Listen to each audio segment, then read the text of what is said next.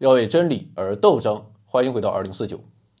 最近有个短视频爆火了，内容平平无奇，就是一个幼儿园老师啊，也不知道是真老师还是假老师，带着小朋友唱儿歌，在小小的花园里面挖呀挖呀挖，种小小的种子，开小小的花。原版视频的点赞数量就达到了五百多万，播放量。据说超过了惊人的两千亿，基本上全国每一个色狼都看了好几十遍，啊，其中就包括在下。而这段视频的博主也在一夜之间涨粉三百万，成为了妥妥的超级大网红。然后就开直播了，然后就赚钱，然后赚的太多，一激动哭了。事情很简单啊，但是你也清楚，我是一个善于思考的国际政治问题专家，是研究马克思思想的青年学者，所以他的热度虽然在逐渐下降啊，但是我的思考却像一股暖流喷涌而出。我的第一个思考是啊，人心不古，世态炎凉，一些人凭借着啊未必。太过好看的长相，拍一段毫无营养价值，也没有技术含量的短视频，就可以一夜爆火，啊，甚至不用搞直播带货，就靠直播的时候大哥打赏，就可以赚到普通人几年啊十几年也赚不到的钱。可另一些人啊，那是开了三十年的挖掘机，辛辛苦苦挖了三十年。没有人家三天哇哇赚的多，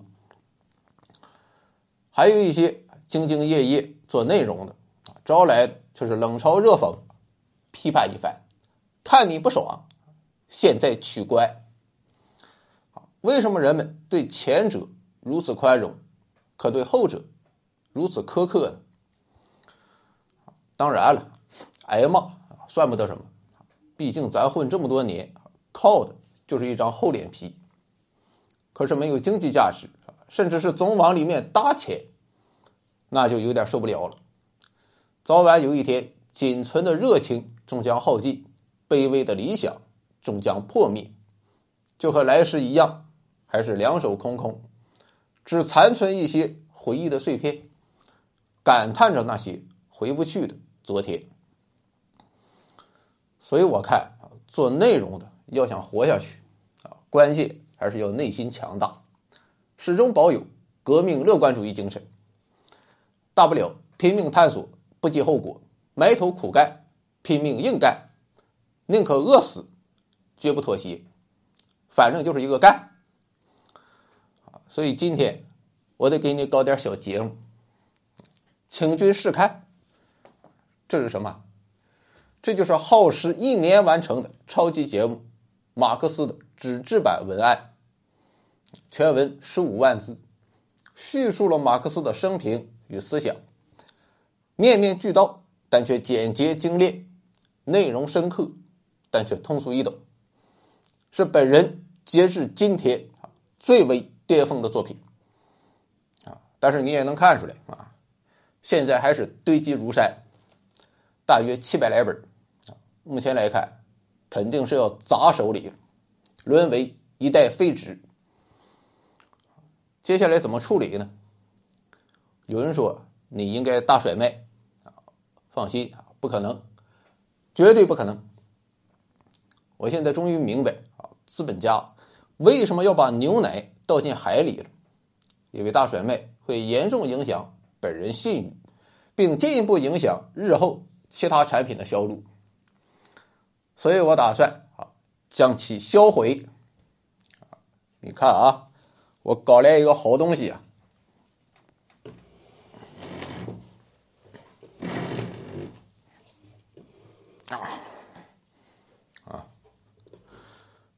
碎纸机。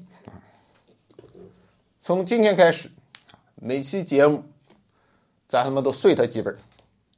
我试了几次，反正是挺解压。很爽，当然，你也可以在它全部被销毁之前拯救他们一下，拯救的通道就是现在机器上的二维码。不废话，我给你搞一下。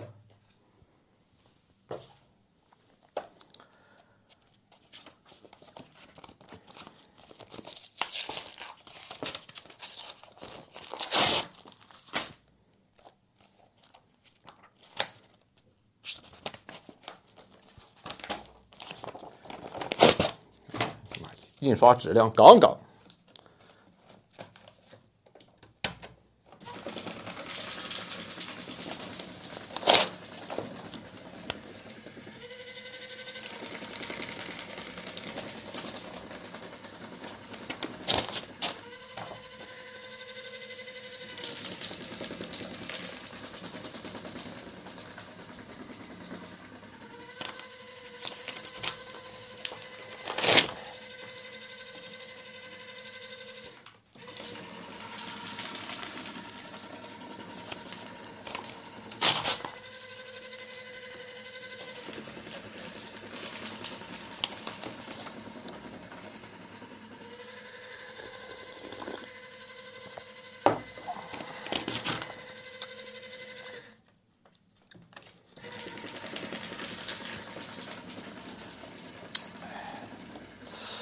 不行啊，我感觉销毁的还不够彻底，要不这样，我让他彻底的回归大自然。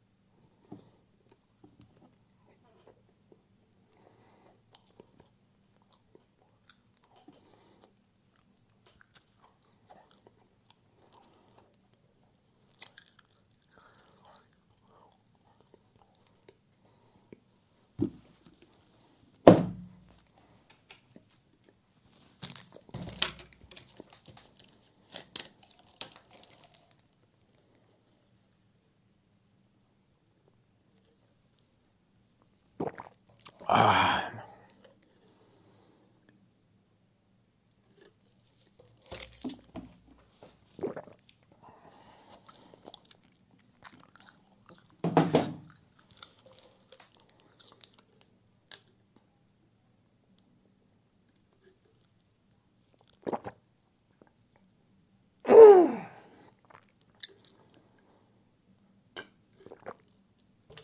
哎呀，我操，劲儿太大了！下次再搞啊！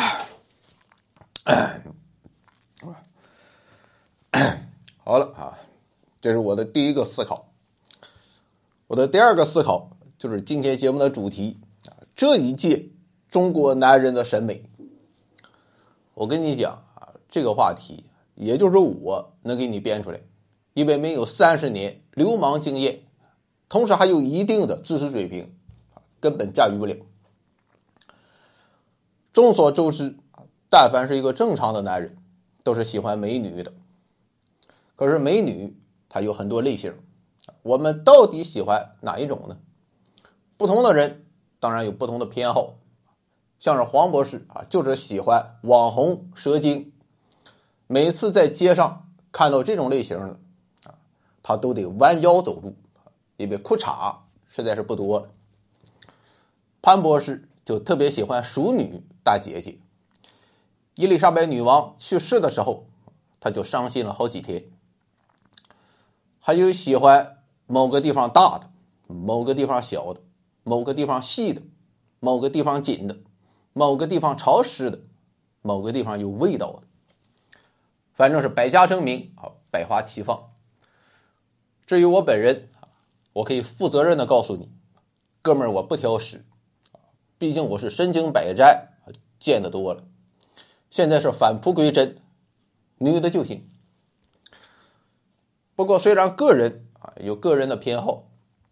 但是从宏观上看，不同的时代，男人们会相对集中的喜爱一种类型。就比如说啊，上世纪八九十年代，谁是女神？那都是王祖贤、梅艳芳、关之琳、张曼玉、周慧敏、钟楚红、李嘉欣、邱淑贞、黎姿、朱茵、张敏，啊，也就是所谓的。港风美女，你看她们有什么共同点？就是说她们特别符合“女神”这个词，很高冷，很优雅，很有气势啊！随便拿出来一个，就跟模特一样，是可远观而不可亵玩也。当然了，你也不是港台富豪，你也亵玩不到。那我们再看现在，哪些女明星？最受男人待见呢？我给你念一个名单啊，你先自己品一品。杨紫、白鹿、宋轶、张嘉宁、谭松韵、虞书欣、赵露思、毛晓彤、田曦薇、鞠婧祎、李一桐、贾玲。看到什么规律没有？身为一名资深流氓，我给你总结一下：这些明星当然都很瘦。就比如说谭松韵，我感觉也就能有八十斤。但是你别管怎么瘦，他们的脸型肯定都是圆圆的，然后在圆圆的小脸上长着一双大大的眼睛，望向你的时候，仿佛眼里充满光。再笑一下，眼睛一眯，简直能治愈全世界。至于五官，一定要柔和，绝对不能棱角分明。所以，像是周冬雨那种类型，你不能讲她长得不好看，咱也承认人家演技好。但我想，绝大多数现在的男人，他并不喜欢这种类型。还有杨幂啊，好不好看？妥妥的大美女。但是很多人就是感觉她有那么一点油腻，这么大岁数啊，还天天装嫩。总结一下，就是这些女明星身上。散发着一种甜而不腻的清爽气息。如果说以上这些女明星还不够典型的话，啊，我再给你举个例子，保你恍然大悟。央视主持人王冰冰，还有这一次走红的幼儿园老师啊，至少从侧脸看啊，也属于这种类型。其实，如果单纯的从美的角度去看啊，以上这些确实算不上特别美。我记得当年娱乐圈有“四代双冰”这个说法，“四代”就是说四小花旦：章子怡、徐静蕾、周迅和境外势力；双冰就是李冰冰和范冰冰。啊，当然了，曾经的四小花旦，如今已经变成了三大花旦。后来又出现了新的四小花旦：杨幂、杨颖。倪妮和刘诗诗，客观的讲，今天的杨紫、白鹿、谭松韵等人和那些大美女确实没法比，那是要长相没长相，要身材没身材，哪个地方都不大，哪个地方都不翘啊，没有什么辨识度。他们的面部特征啊，普遍的比较扁平，衣着打扮也不惊艳啊，当然他们也没法惊艳。杨幂穿着黑丝啊高跟鞋，你看着蠢蠢欲动，幻想着慢慢的脱下她的高跟鞋，啊，他别管臭不臭，哥们儿我要的就是这个味道。可要是换成杨紫这个打扮啊，你可以想象一下，不能说就是丑，但总感觉不太搭，看着别扭。要说唯一的亮点，也就是长得自然柔和一些，看起来。没有那么难以接触，没有什么攻击性。可是普通人啊也有很多这种类型，所以在豆瓣上，杨紫、白鹿、虞书欣和赵露思就被评为娱乐圈四大普女。普女就是普通女性，不仅是长相普通，他们的人设也很普通。你只要大致的看两部电视剧，就会发现。他们接的戏啊，往往让人分不清楚，大部分都是所谓的甜宠剧和古偶剧，也就是古装偶像剧。啊，不管是现代还是古装，反正讲的都是甜蜜的谈恋爱。女主角永远都是忽闪着一双大眼睛，每一句台词都是又嗲又温柔，那真是天真烂漫，活泼可爱。看串台了你都不知道，随便拎出来一个格林兄弟和安徒生都得表示啊，阁下果然身经百战，童话大王这个头衔你还是另请高明吧。特别是那个杨紫我给你推荐两部剧，你也不用看，你就打开扫两眼，然后告诉我有什么区别。一部叫《沉香如屑》，另一部叫《香蜜沉沉烬如霜》。那么问题来了，既然这么普通，他们又为什么能得到这么多男性的偏爱呢？甚至成为了今天娱乐圈的顶流。哪怕今天已经是四十岁高龄的王心凌啊，只要人家清纯甜美，还是会俘获男人的心呢。我想原因它正在于这个普通。就比如说赵露思，我看了她的抖音和微博发的那些照片和视频，主要就是卖萌、搞怪、装可爱，一点偶像包袱都没有。还有虞书欣也一样。在一些综艺节目上啊，人家一点架子也没有。当然了，综艺节目肯定也是有剧本的，明星上综艺也得继续巩固自己的人设。而虞书欣的人设，恐怕当年那些女明星是没法接受的。她给自己搞的就是一个小淘气，一个闹人精，自然且不做作，简直和她在电视剧里面一模一样。我给你推荐一部，是一部古装、修仙、奇幻、虐恋、甜蜜偶像剧《苍兰诀》。你不要戴着有色眼镜，上来我就要批判一番，认为这是一部脑残意淫电视剧。我跟你讲，确实挺上头。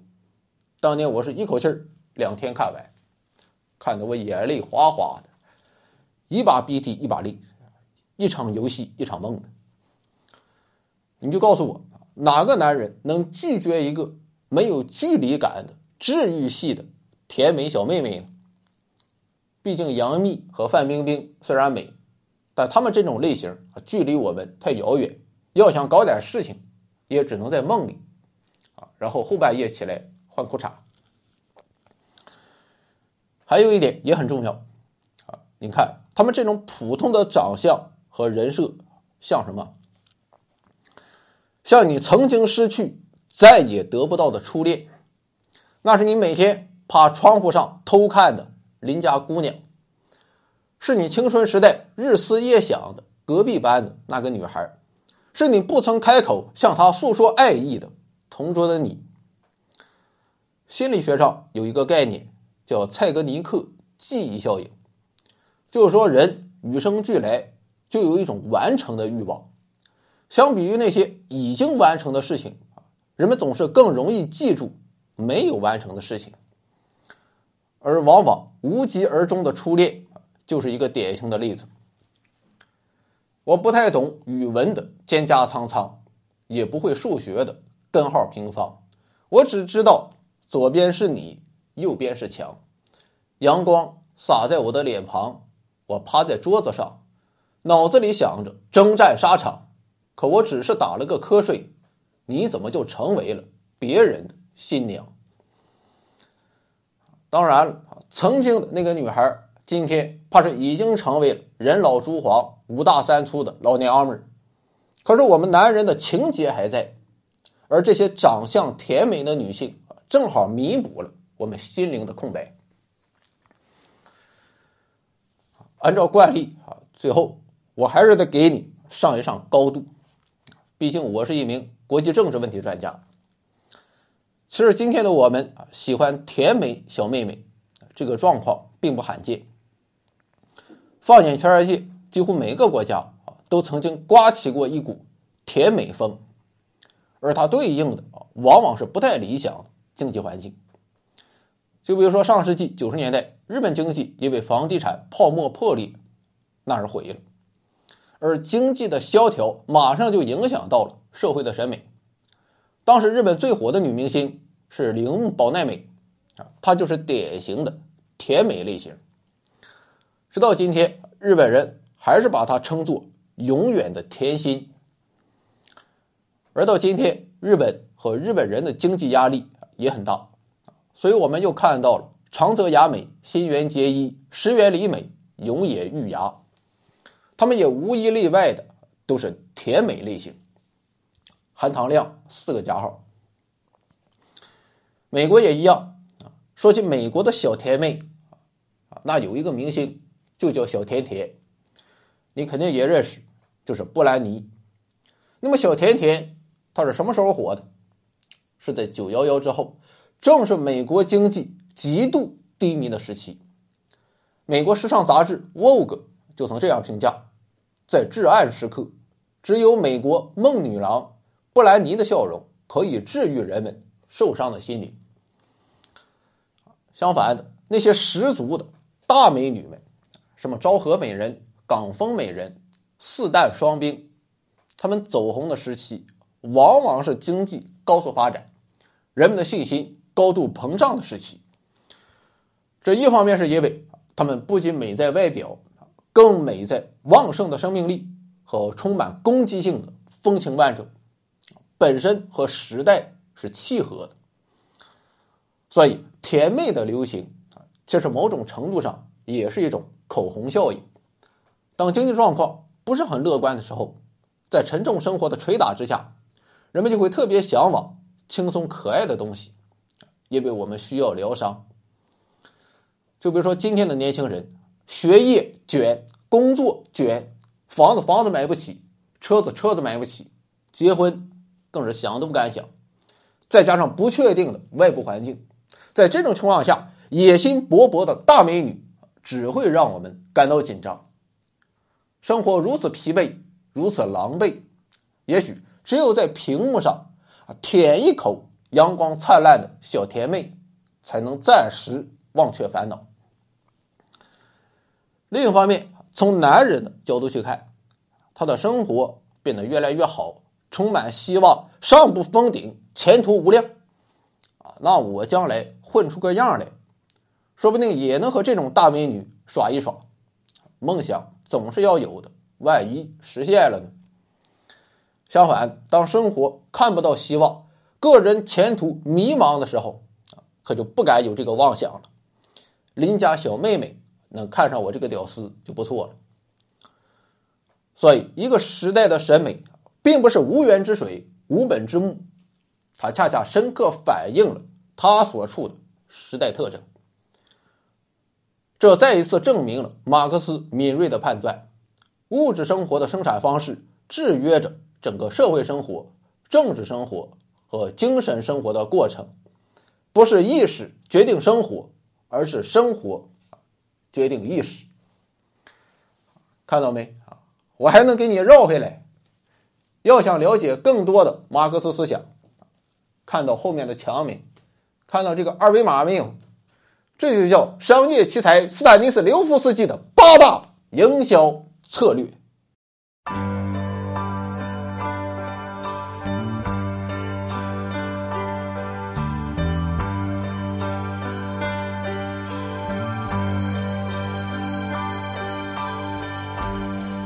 I bless the day I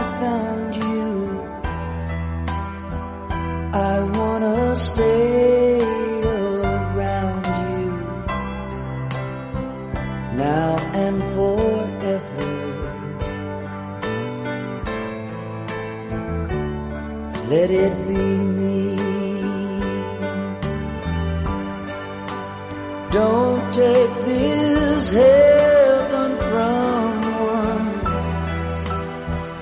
if you must cling to someone now and forever.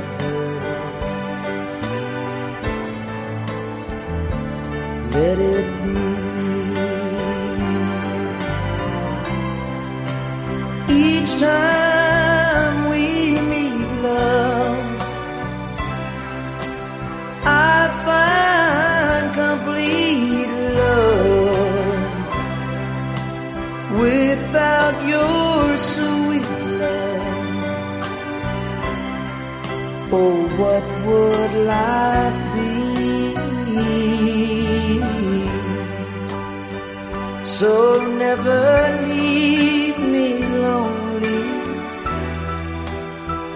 Say that you love me only, and that you always let it be me. Say